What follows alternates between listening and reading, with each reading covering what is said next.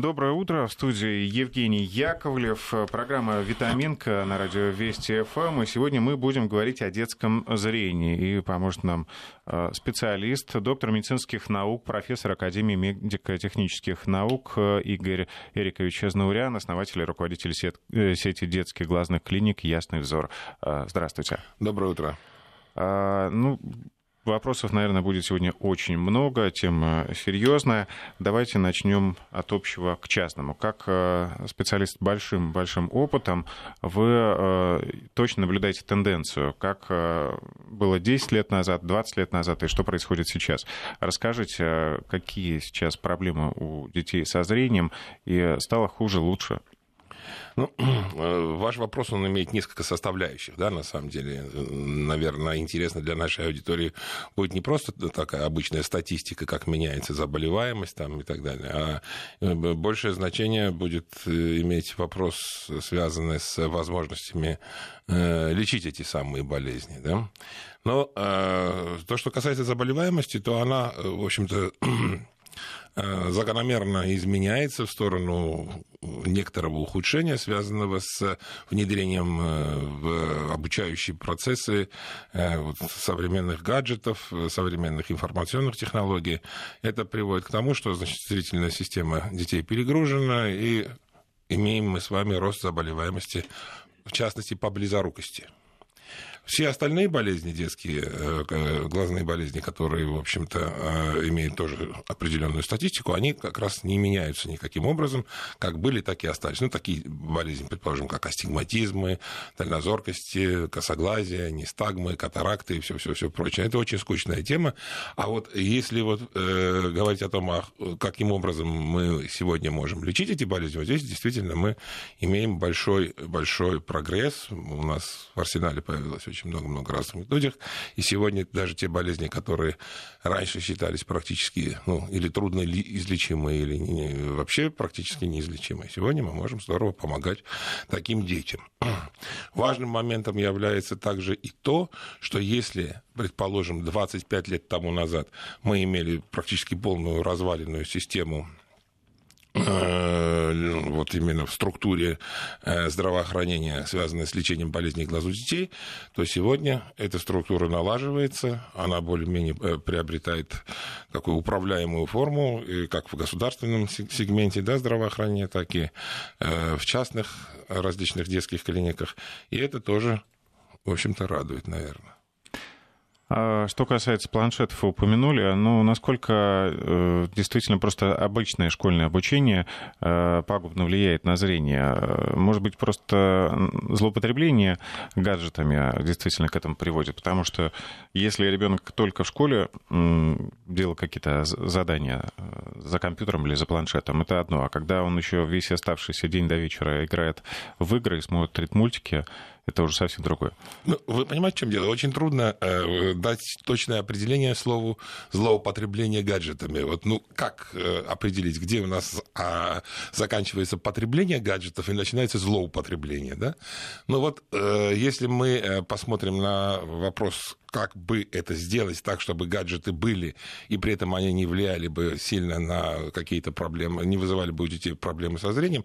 Но здесь вообще вот на сегодняшний день ни в одной стране мира нет никаких чет, четких таких вот критерий, будь то временных, будь то каких. На самом деле вот все вот эти ассоциации наши мировые, которые, в которых в частности мы э, участвуем, я имею в виду мы российские специалисты, и э, занимаем там очень интересное и важное место, кстати говоря, потому что у нас вот вопросы детской офтальмологии, они очень хорошо поставлены в стране. Да, были и сейчас тоже есть. Так вот, я хочу сказать, что э, есть э, один единственный э, критерий. Это, э, значит, экран должен находиться на определенном расстоянии, не менее 40 сантиметров от глаз. Работать желательно за ним сидя, да, вот не лежа, не держать гаджет, предположим, в руках. Э, должно быть фиксированное расстояние между глазами и экраном. И, соответственно, шрифт должен быть достаточно большим для того, чтобы не надо было прищуриваться, там, двигать как-то головой и так далее. В таких условиях вот, это более-менее гигиеничные условия для, для, для зрения. Что касается игрушек, ну, вот этих вот компьютерных, ну, понимаете, вот давайте вспомним наше с вами детство, да? У нас же были какие-то игрушки, без которых мы жить не могли, да? Ну, в моем детстве уже появились компьютеры, поэтому да, я вашем, тоже да. сам, конечно, зависал. В моем нет, в моем компьютеров как раз не было. Первые калькуляторы появились, когда я уже заканчивал школу. Ну, вот так вот. Я хочу сказать, что э, были игрушки, которые тоже, может быть, как-то вредили, там, батарейки, еще что-то, они окислялись, они вызывали какие-то аллергические реакции, еще что-то такое происходило, но это не было э, каким-то, не было какой-то преградой для того, чтобы играть вот в эти какие-то там э, а, и, и, и каким-то образом себя забавлять. Но теперь на сегодняшний день у детей вот эта радость в жизни, и э, взять ее и запретить это невозможно, потому что, с одной стороны, вы э, испортите ребенку настроение, а с другой стороны, фактически будете ограничивать его развитие, потому что на сегодняшний день эти, э, там очень много развивающих интересных игр на самом деле. Поэтому соблюдать просто гигиену нужно и периодически наведываться к детскому офтальмологу. И здесь очень я хочу особо подчеркнуть, для всех наших слушателей, что важным моментом, очень важным моментом в э, том, э, если вот вы беспокоитесь о зрении своего ребенка, является то, чтобы ходить э, не в обычную, а к обычному офтальмологу, а именно к, взро... к детскому офтальмологу к офтальмологу, который прошел специальное, специальное обучение, специализацию именно в области детской офтальмологии. Вот в этом смысле мы тоже сегодня проводим колоссальнейшую работу. Э, и э, я имею в виду вот в связи с э, некими такими стандартами обучения специалистов, постдипломным образованием, и количество, опять же, таких специалистов медленно, но неуклонно оно тоже увеличивается. Поэтому выбирайте всегда детского офтальмолога, детского глазника, значит, доктора, который прошел специальное обучение. Напомню, что у нас в студии Игорь Азнауриан, доктор медицинских наук, профессор Академии медико-технических наук, и слушатели смогут э, задать свои вопросы.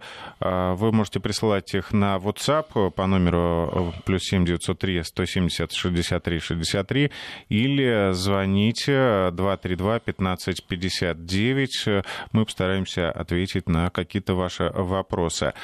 А, что касается планшетов, еще хотелось бы спросить. Вы сказали, что желательно а, сидя. И я уже много раз слышал, что очень вредно читать там и телефон, и планшет лежа, особенно там на боку. А почему?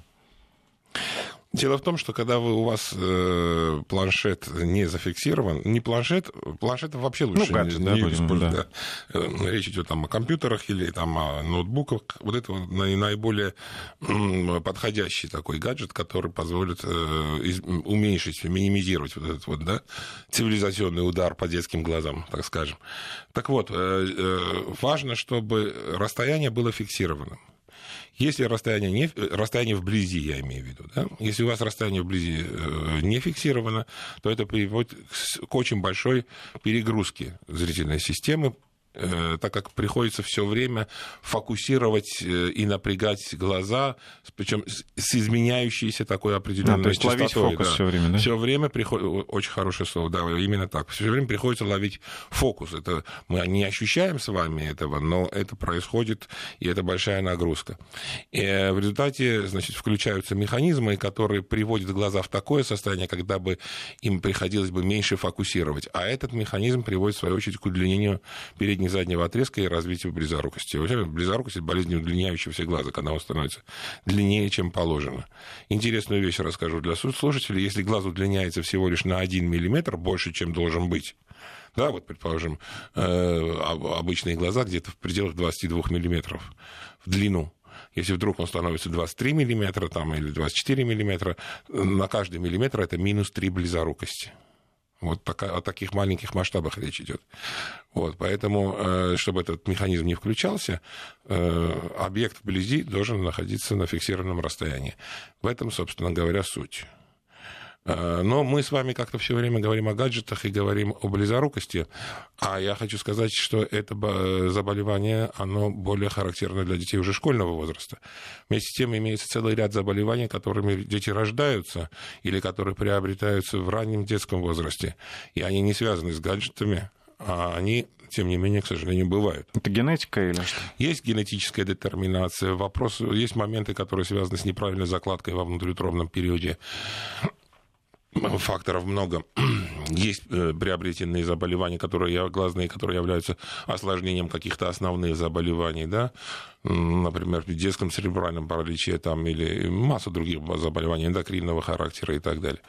Поэтому э, вот э, именно если мы говорим о близорукости, и она развивается в старшем возрасте, и при этом дети могут сказать, что я вот, знаешь, мама, папа плохо стал видеть, или э, родители замечают, что ребенок вдруг ни с того ни с сего начинает щуриться и так далее, то у детей, которые имеют э, глазные заболевания от рождения или рано приобретенные глазные болезни, э, очень сложно родителям понять, что ребенок не видит. А сам вот грудничок понимает, что у него сложности какие-то? Нет, грудничок, естественно, не понимает понимает, и двухлетний ребенок не понимает, и трехлетний не понимает, и пятилетний не понимает. Если, предположим, у ребенка снижено зрение до 20%, да, предположим, вот, э, то есть снижено на 80% и, и э, держится на уровне от 20 э, плюс-минус там 10-20%, то родитель не заметит такого сильного снижения зрения. 20% зрения, это, чтобы понимали наши слушатели, это вторая строчка. Вот помните, было, были вот эти таблицы ШБ, МНК, вот, вот. Да, это. Так вот, это вторая строчка, там, где МНК, с расстояния 5 метров. Вот этот зрение э, соответствует 20%.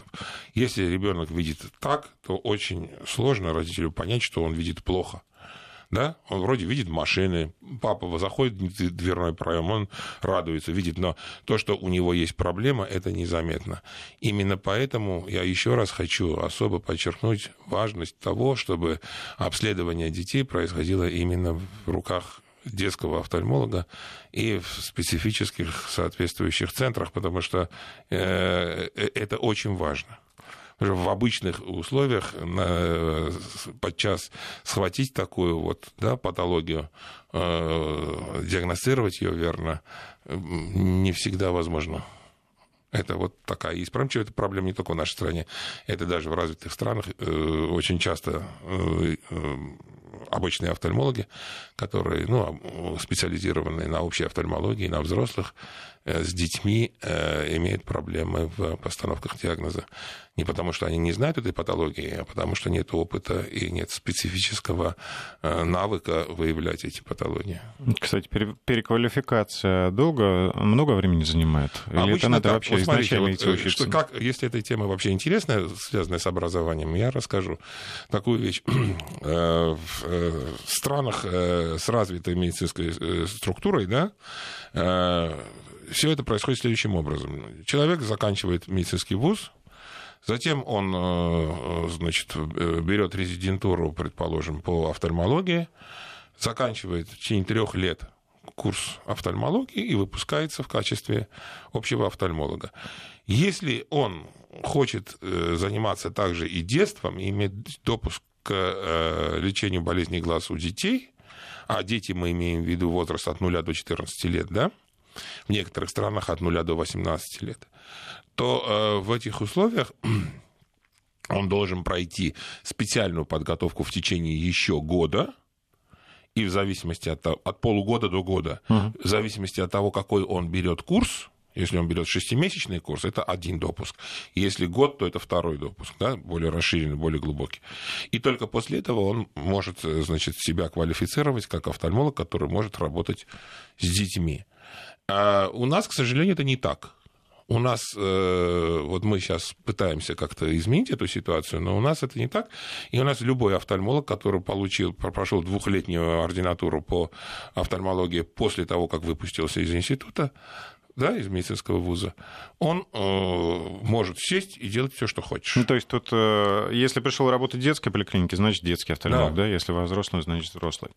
Да, при этом у него нет соответствующих э, ни знаний, ни навыков в этом смысле, и поэтому часто пропускаются эти болезни. И уже э, до нас доходит история, которая довольно запущена. Более того, у них нет сведений даже о том, э, полно, пол, полноценных сведений о том, что можно сегодня лечить, что нельзя. Ну, например, сидит офтальмолог в поликлинике, у него есть какой-то общий багаж знаний да, и навыков, и он ведет прием детский Приходит пациент, предположим, с каким-то паралитическим косоглазием, с нистагмом, с каким-то зверским астигматизмом или каким-то последствием э, общенервного какого-то да, статуса заболевания, там, начиная с ДЦП, заканчивая гидроцефалическими синдромами, там, там много чего, всякая всячина есть.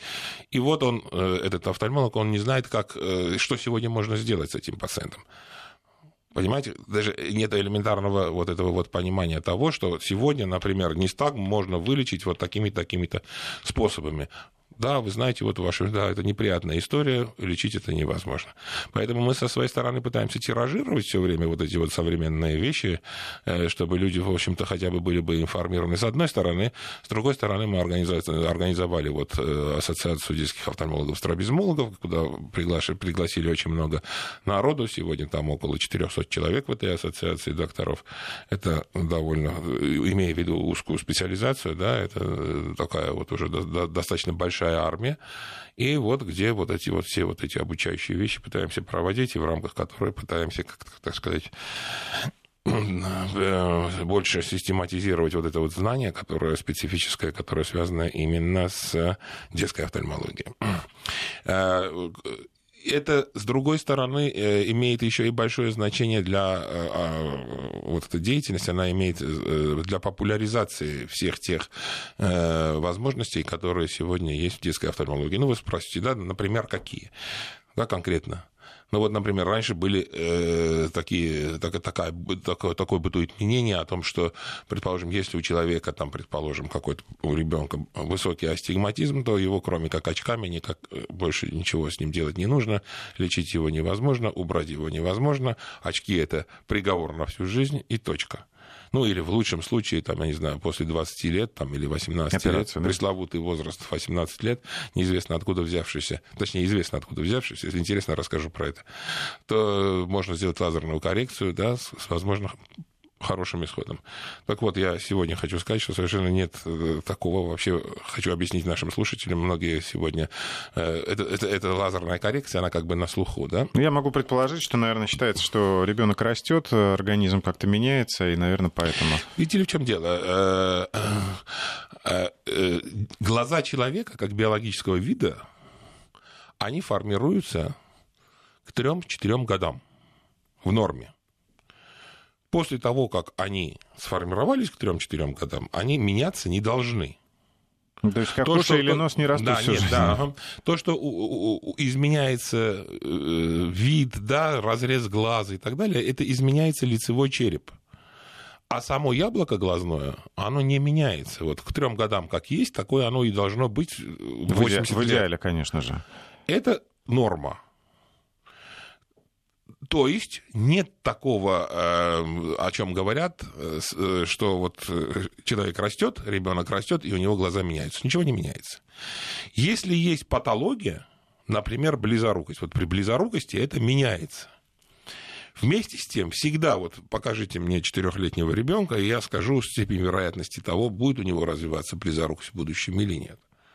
То есть это есть определенные моменты, такие, вы знаете, реперные точки, по которым можно определить, ну, это опять же к вопросу о специальном знании, да, будет ли у этого ребенка развиваться близорукость, предположим, при определенных нагрузках, или эти глаза выдержат эти нагрузки, и у него близорукость развиваться не будет. Это можно сделать. А теперь про 18 лет. Откуда взялась эта цифра?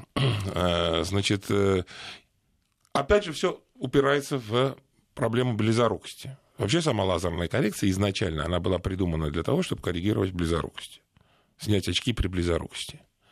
Соответственно, есть статистика, что у основного контингента людей с близорукостью она стабилизируется приблизительно в 18-летнем возрасте. Угу.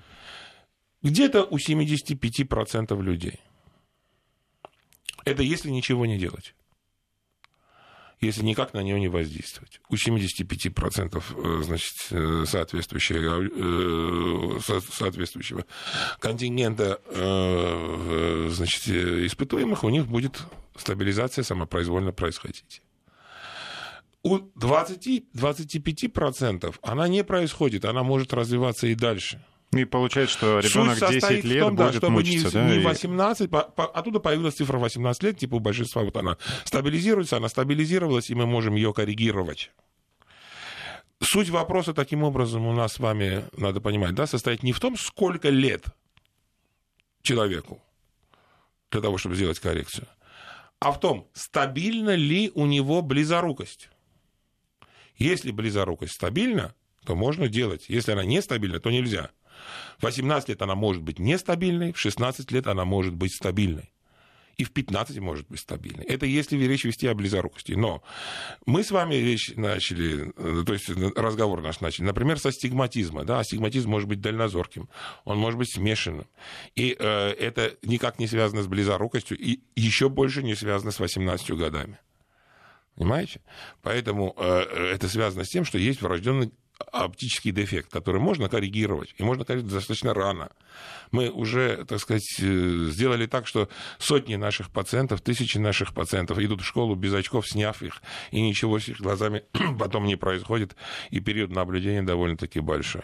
Поэтому э, э, задача э, в любом случае детского офтальмолога состоит в том, чтобы ребенок был, если у которого есть дефект какой-то тот или иной, связанный со зрительной системой, да, здесь нужно сказать, что зрительная система это не только глаза, да. Зрительная система это глаза, это та система, которая проводит информацию в мозги, и конечный мозг, который видит. Мы с вами видим головой, а не глазами. Так вот, эта вся система, она одна зрительная. Если есть не проблема, то задача состоит в том, чтобы максимально реабилитировать ребенка к 7 годам, чтобы он пошел в школу максимально реабилитированы. Либо полностью реабилитированы, либо настолько, чтобы это, э, Насколько это возможно, на, на этот эффект не мешал бы его последующему а образованию, социальной адаптации, а очки сильно влияют на это, между прочим, на ту же самую социальную адаптацию. Или если у ребенка там, я не знаю, косой, кривой, там нестагм, еще что-то, это тоже дети, к сожалению, они достаточно жестоки друг по отношению к другу. Ну, кстати, вот за последнее время да. не изменилось отношение к очкам у нас? Вроде бы сейчас как-то стало все популярнее, особенно у ну, взрослых. Ну, поймите, в старших классах, да. В старших классах, когда, предположим, 30% или 40% в урбанизированных, так сказать, территориях, больших городах, там и до 50% может доходить, да, количество детей э, в старших классах с близорукостью, они носят очки, кто постоянно, кто периодически, кто одевает там линзы, кто еще чего-то. Ну, в общем, как бы это стало...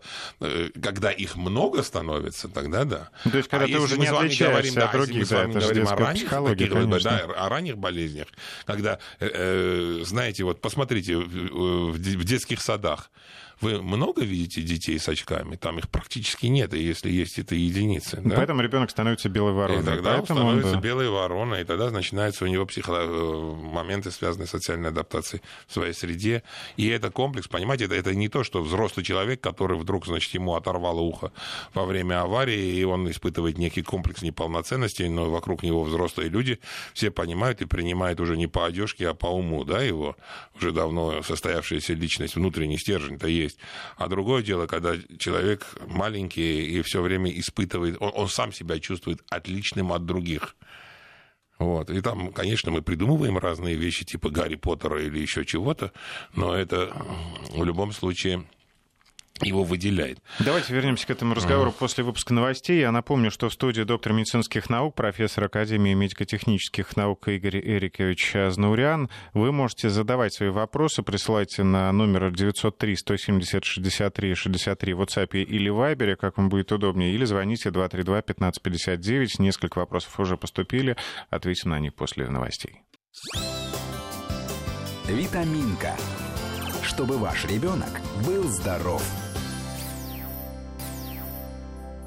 И сегодня мы говорим о зрении с профессором, доктором медицинских наук Игорем Эриковичем Изнаурианом. Есть э, несколько вопросов. Э, э, например, лечится ли в России кератоконус третьей стадии у ребенка 13 лет? Угу. Да, конечно, лечится и давно. И вообще я хочу сказать, что сегодня мы можем делать вообще фантастические вещи. То, что уже я сказал, раньше считалось малоизлечимым, трудноизлечимым или неизлечимым, сегодня это можно делать довольно успешно и хорошо. Да, лечится.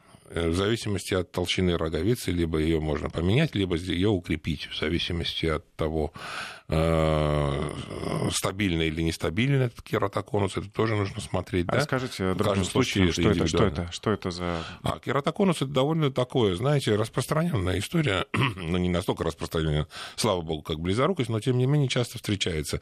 Имеет наследственную опять детерминацию это заболевание, как правило, но если не травма, конечно, э, в основном наследственно детерминированная и связана с тем, что роговица человека, роговица это вот такая-то прозрачная, как часовое стекло, которая впереди у нас, да, вот которая блестит. Это такая э, линзочка у нас, которая в основном фокусирует изображение на э, глазное дно, на сетчатку. Так вот, эта роговица, она э, в норме имеет сферическую форму.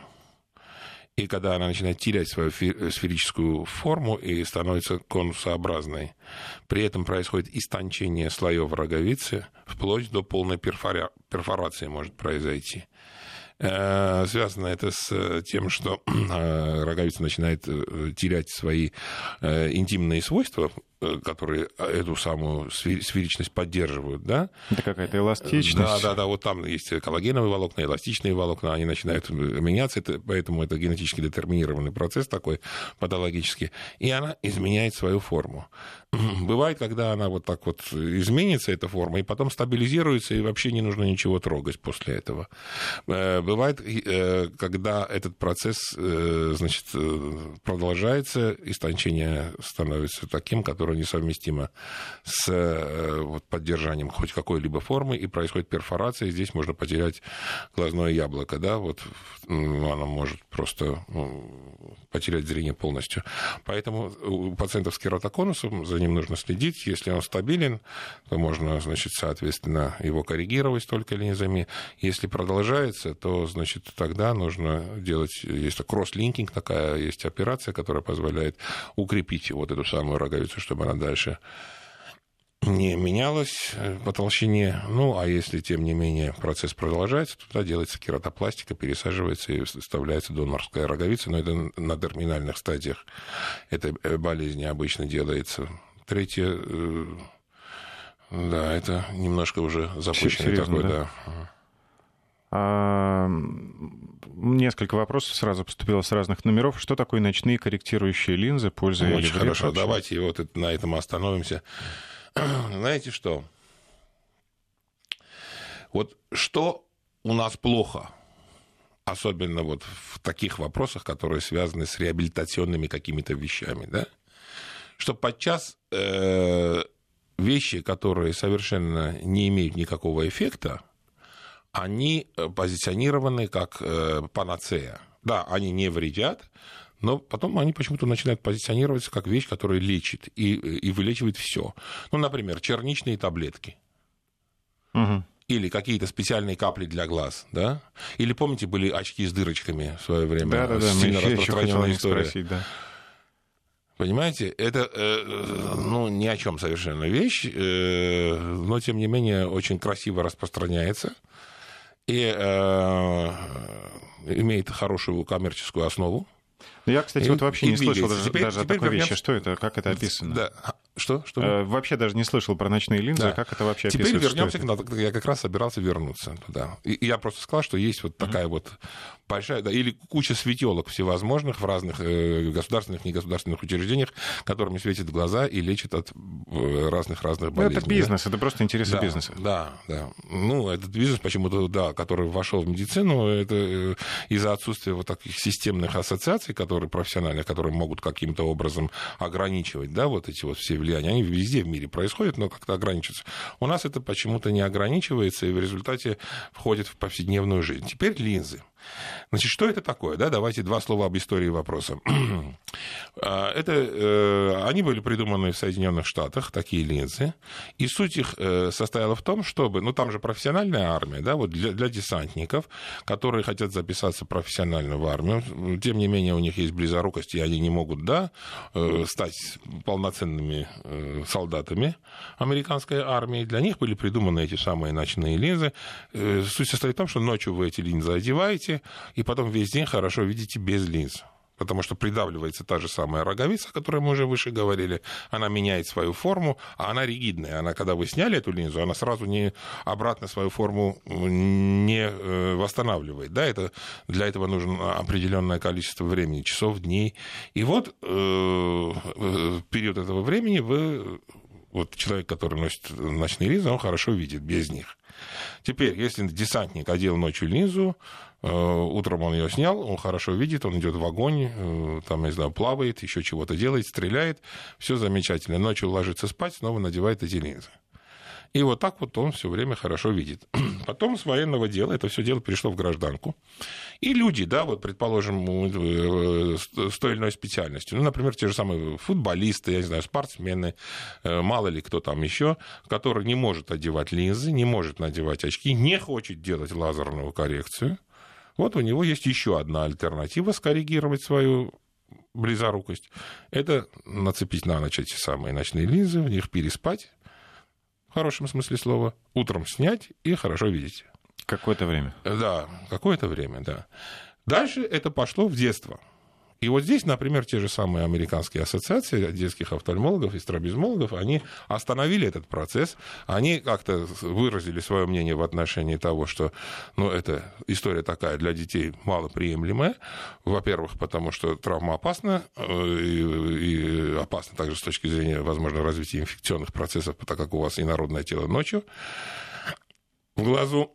Ну и, помимо всего прочего, когда вдруг они там начали позиционировать как некая история для стабилизации близорукости, провели исследования, и пока что нет доказательной базы, такой доказательной базы, которой можно было бы, значит, э, поверить, что эти самые ночные линзы стабилизируют близорукость. При этом, в отличие от тех же самых дырчатых очков или черничных таблеток, история с ночными линзами, она дорогостоящая. Оттуда оно начало распространяться и пришло в страны, значит, э, разные, в том числе и нашу. И в нашей стране этим начали тоже заниматься как э, способом лечения близорукости, ее стабилизации. На самом деле, вот, ну, вот, если вы хотите узнать мое мнение, я мы широко применяем эти так называемые ночные линзы в определенных условиях, да, потому что у нас ребенок хоккеист там или профессиональный или кто-то еще, но как способ коррекции. Как мы не позиционируем это как э, способ э, лечения близорукости, способ ее стабилизации. Сколько, очень много случаев вот у нас есть, когда дети эти, значит, лечились кавычках, э, значит, э, тем, что, значит, ставили эти самые ночные линзы для того, чтобы стабилизировать близорукость. Психологически человек видит, что у него, да, вроде бы она стабильна. Почему? Потому что все время эта линза придавливает ему роговицу, все время ребенок видит хорошо, и этот процесс удлинения люди не замечают. Ни родители, ни дети. А То специалист есть, потом увидит, а да, потом, при приеме. предположим, случилась некая история. Ребенок снял линзы на месяц, просто снял. По какой-то причине. Ну, предположим, у него конъюнктивит развился там, или еще что-то случилось. Да, не может надевать их.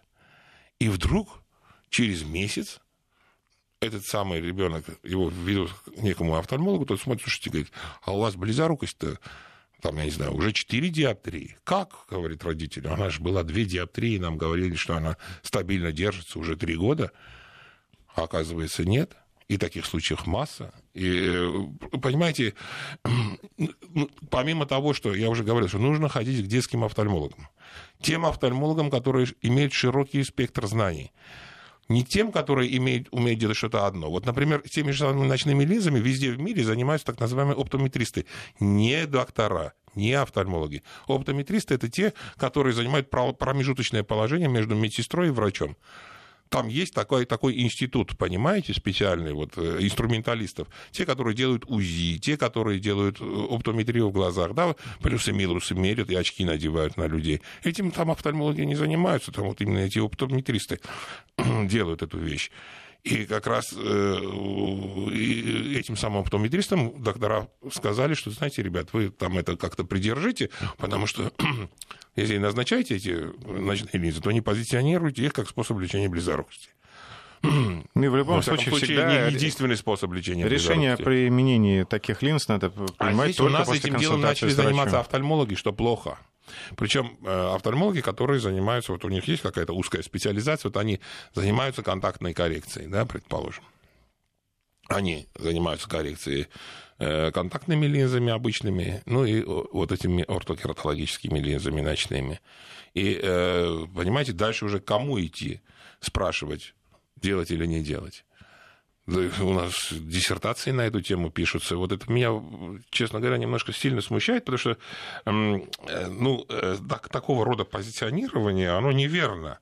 И, во всяком случае, не только это надо делать, если уж такая вот есть желание использовать ортокератологические линзы ночные в качестве лечебного, не, не способа коррекции, а именно в качестве леч... способа лечения, то хотя бы не ограничивайтесь этим только, потому что э, э, этого одного точно не хватит для того, чтобы стабилизировать близорукость.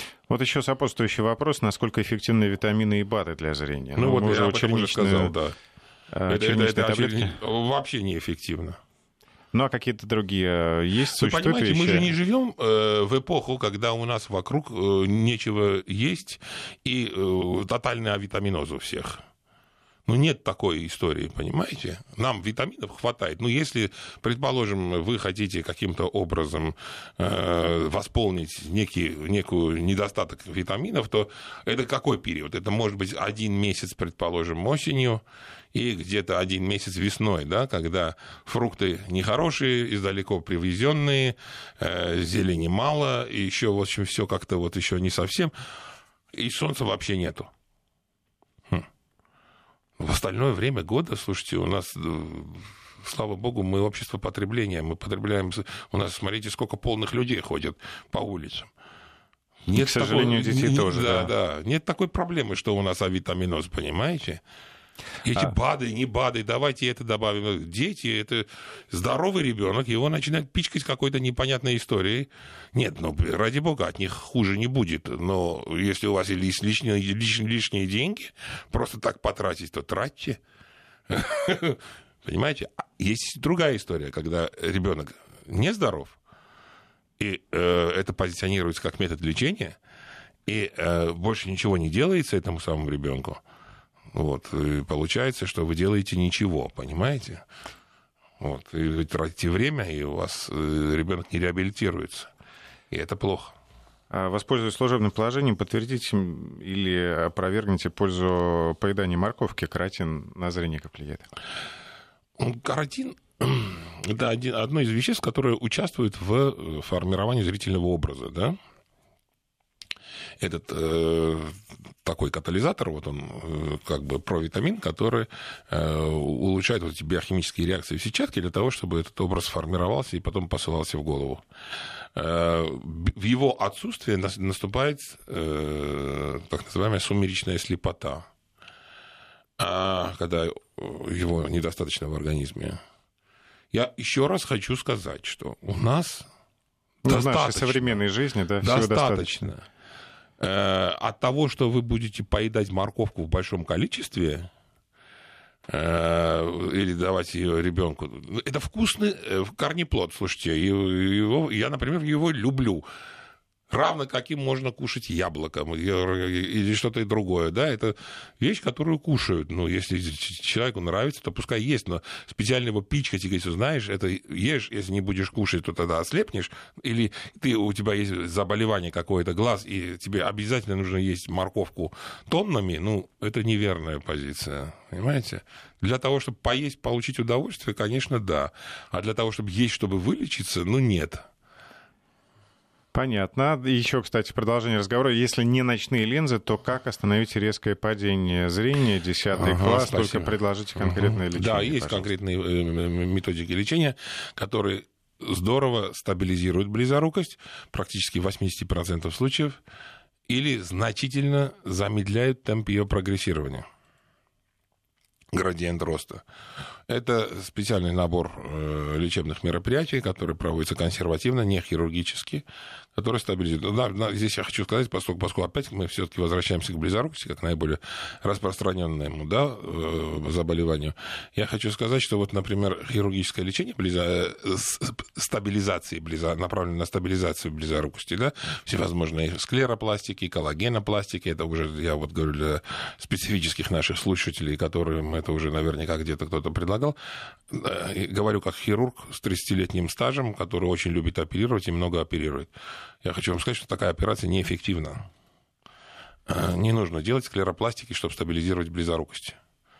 Нет достоверной, э, достоверности между проведенной операцией и стабилизированной близорукостью. Это, опять же, типа этих самых БАДов, когда оно, сама по себе операция простая, не вредная, но вы теряете время, у вас эмоциональный стресс, это все делается под наркозом, и, в общем-то, не приводит к стабилизации. А вот стабилизировать нужно консервативными специальными лечебными мероприятиями. И здесь тоже не из пушки по воробям, не, с, не светелками всевозможными и не ночными линзами. Ночные линзы можете использовать, ради бога. Если вы не хотите, чтобы ребенок носил очки и контактные линзы, то можно использовать периодически эти самые ночные линзы для того, чтобы значит, коррегировать близорукость. Но как отдельный метод лечения нет. А что делать? Это специальные э, методики, которые направлены на то, чтобы улучшать так называемую аккомодацию, способность зрительной системы адаптироваться к работе вблизи. Это методики, которые проводятся в специализированных центрах. Э, это вещи, которые способствуют улучшению кровообращения внутри глазного яблока. И самое главное, значит, э, в нашей стране, почему мы начали применять, но сейчас у нас остановился завод по производству этого препарата, и его сейчас нет. Достоверно были проведены исследования значит, э, э, Международной педиатрической офтальмологической ассоциации и Американской педиатрической офтальмологической ассоциации в течение 10 лет на миллионах э, значит, детей в разных странах, разных рас там. И доказано, что низкие, очень низкие дозы атропина, если их регулярно капать, сотой доли процента, они стабилизируют близорукость, достоверно стабилизируют. Но этот препарат у нас он был, сейчас его нет. Я думаю, что этот завод, завод наконец-то запустится, обещали. Вот, э, и снова мы начнем его, в общем-то, рекомендовать нашим пациентам. Некоторые страны уже наладили его серийный выпуск. В Сингапуре выпускают, в Индии, в Китае. У нас пока нет.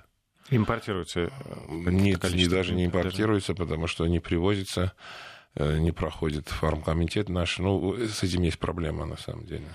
Вот. Но кроме этого, ну, если этого нет, то у нас есть масса других э, возможностей.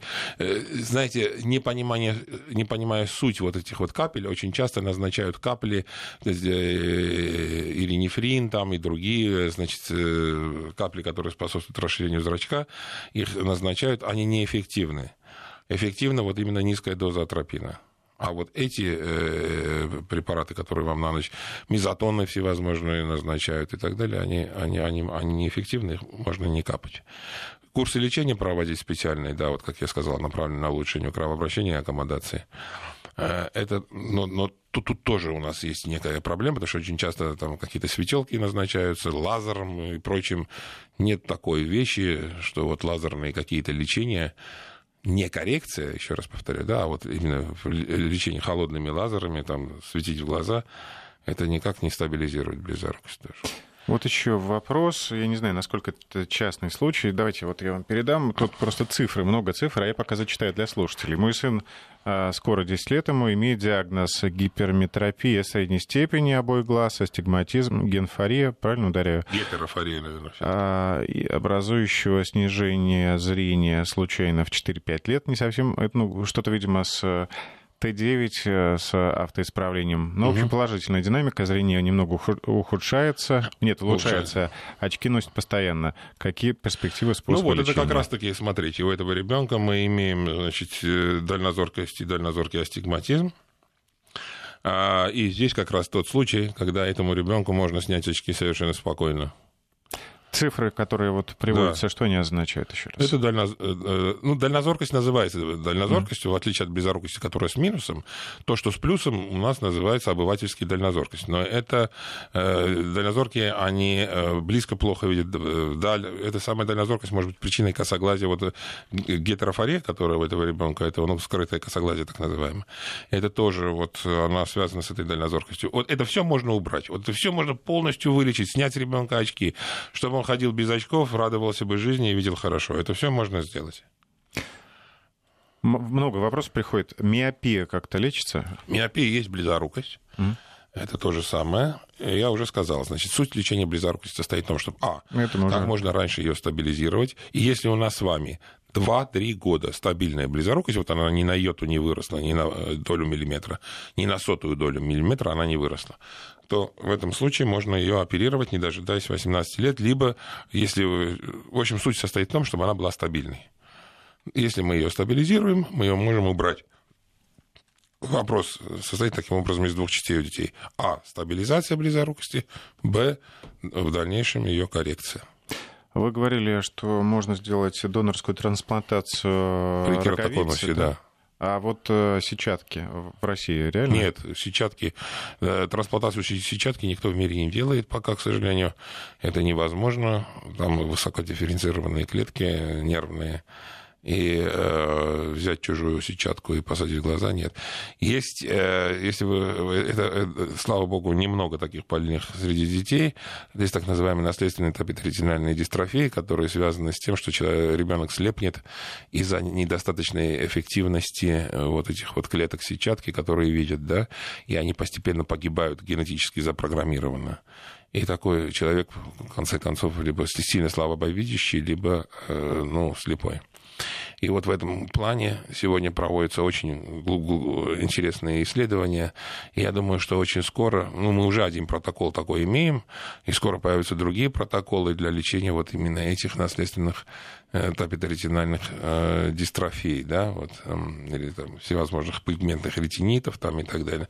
Э, это генетическая терапия, когда э, введением правильных генов непосредственно в сетчатку удается исправить э, дефект генетический, который там... Вот, так что вот такая вот история с этим будет. Я думаю, что лет через 4-5 у нас это... Уважаемые, уважаемые родители, хочется призвать вас при любых подозрениях все-таки сразу обращайтесь к врачу, к профильному, к специальному детскому офтальмологу. Да. А, напомню, что в студии у нас этим утром был Игорь Эрикович Знаурян, доктор медицинских наук, профессор Академии медико-технических наук. Спасибо вам большое. Вам спасибо.